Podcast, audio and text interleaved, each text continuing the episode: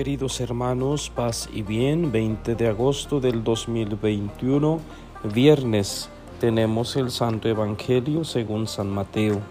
Dice así, en aquel tiempo, habiéndose enterado los fariseos de que Jesús había dejado callados a los saduceos, se acercaron a él. Uno de ellos, que era doctor de la ley, le preguntó para ponerlo a prueba, Maestro, ¿cuál es el mandamiento más grande de la ley?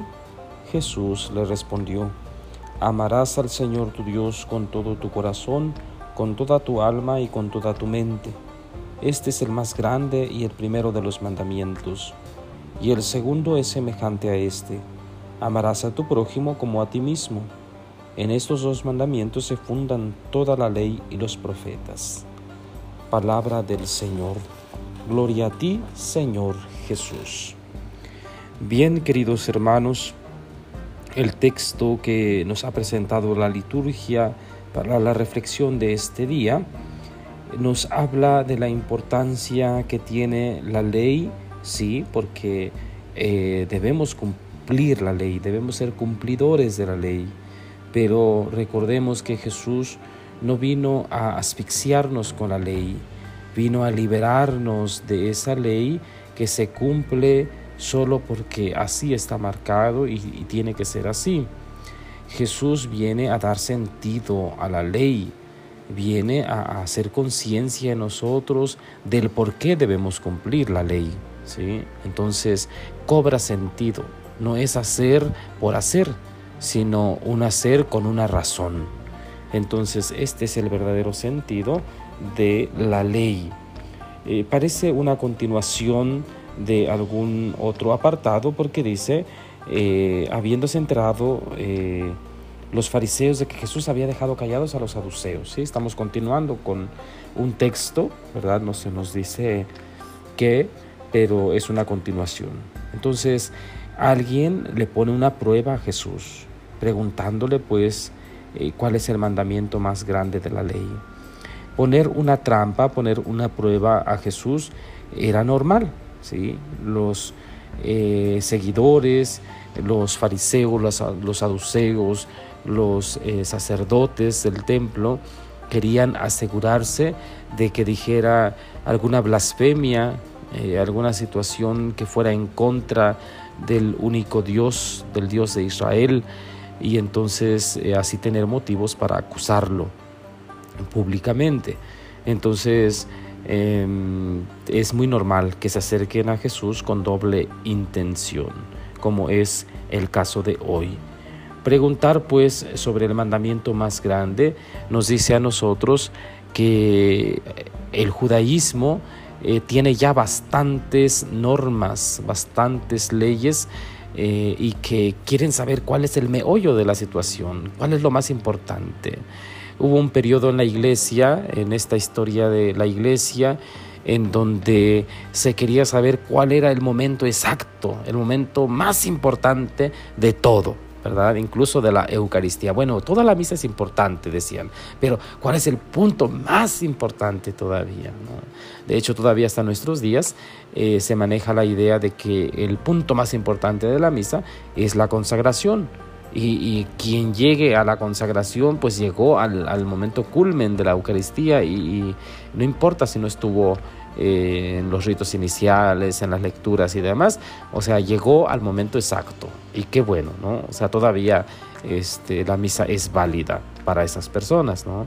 Un modo de entender muy complicado porque pues la misa inicia desde en el nombre del Padre, y pueden irse en paz, ¿no? Entonces es una celebración completa, no hay el momento más importante, ¿no? Entonces el judío que se atreve a preguntarle cuál es el mandamiento más grande, seguramente tenía en su mente los más de 600 eh, eh, normas que, que ya se manejaban, que ya estaban estipuladas para vivir, para cumplir y ser así un buen judío. Pero, o sea, todo eso se cumple, todo eso lo tenemos que hacer. Pero el más importante, ¿sí?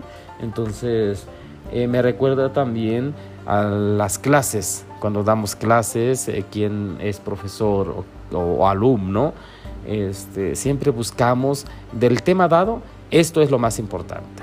de esto no se pueden olvidar, ¿no? O sea, como una síntesis final, pero señalando lo más importante. Entonces, como que nos acostumbramos a eso. Quieren saber cuál es el mandamiento eh, más grande de la ley, el más importante de todos. Entonces Jesús, sabiendo que era una trampa, contesta muy bonito, ¿sí? Eh, retomando eh, lo que ya existía, amarás al Señor tu Dios. ¿sí? Amarás a Dios sobre todas las cosas, decimos nosotros, en el primer mandamiento de los diez que tenemos todavía vigentes para nosotros. Bien, y el segundo dice, es semejante este, es decir, está a la par. ¿sí? Amarás a tu prójimo como a ti mismo.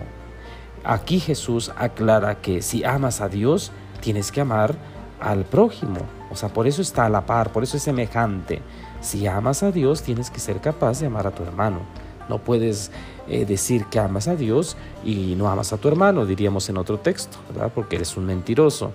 Entonces, una correspondencia necesaria e importante entre el amar a Dios y el amar al prójimo. Esto es lo más importante, dice Jesús. Todo lo demás es importante, pero no como esto. Este es el meollo de la situación. En estos dos mandamientos se fundan toda la ley y los profetas. Es decir, si tú cumples esto, vas a cumplir todo lo demás, porque eh, en todos los demás mandamientos, en todas las demás normas, en todas las otras leyes, están estos dos, amar a Dios y amar al prójimo. Queridos hermanos, eh, parece tan práctico Jesús, parece tan eh, resumido lo que nos dice, pero a la vez un compromiso tremendo, una responsabilidad tremenda, porque amar a Dios no es fácil, y mucho menos amar al prójimo como amamos a Dios.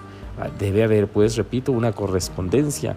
Es lo que Jesús eh, quiere eh, lograr en nosotros en este día con esta reflexión, con este texto del Evangelio. Bueno, pues que el Señor nos conceda su gracia para vivir muy felices en este día y la bendición de Dios Todopoderoso, Padre, Hijo y Espíritu Santo, descienda sobre ustedes y permanezca para siempre. Amén. Celebramos también el día de hoy la memoria de San Bernardo, abad y doctor de la Iglesia. Pidamos a este santo que interceda por nosotros ante Dios nuestro Señor, de modo que podamos amarlo así como Él le amó paz y bien.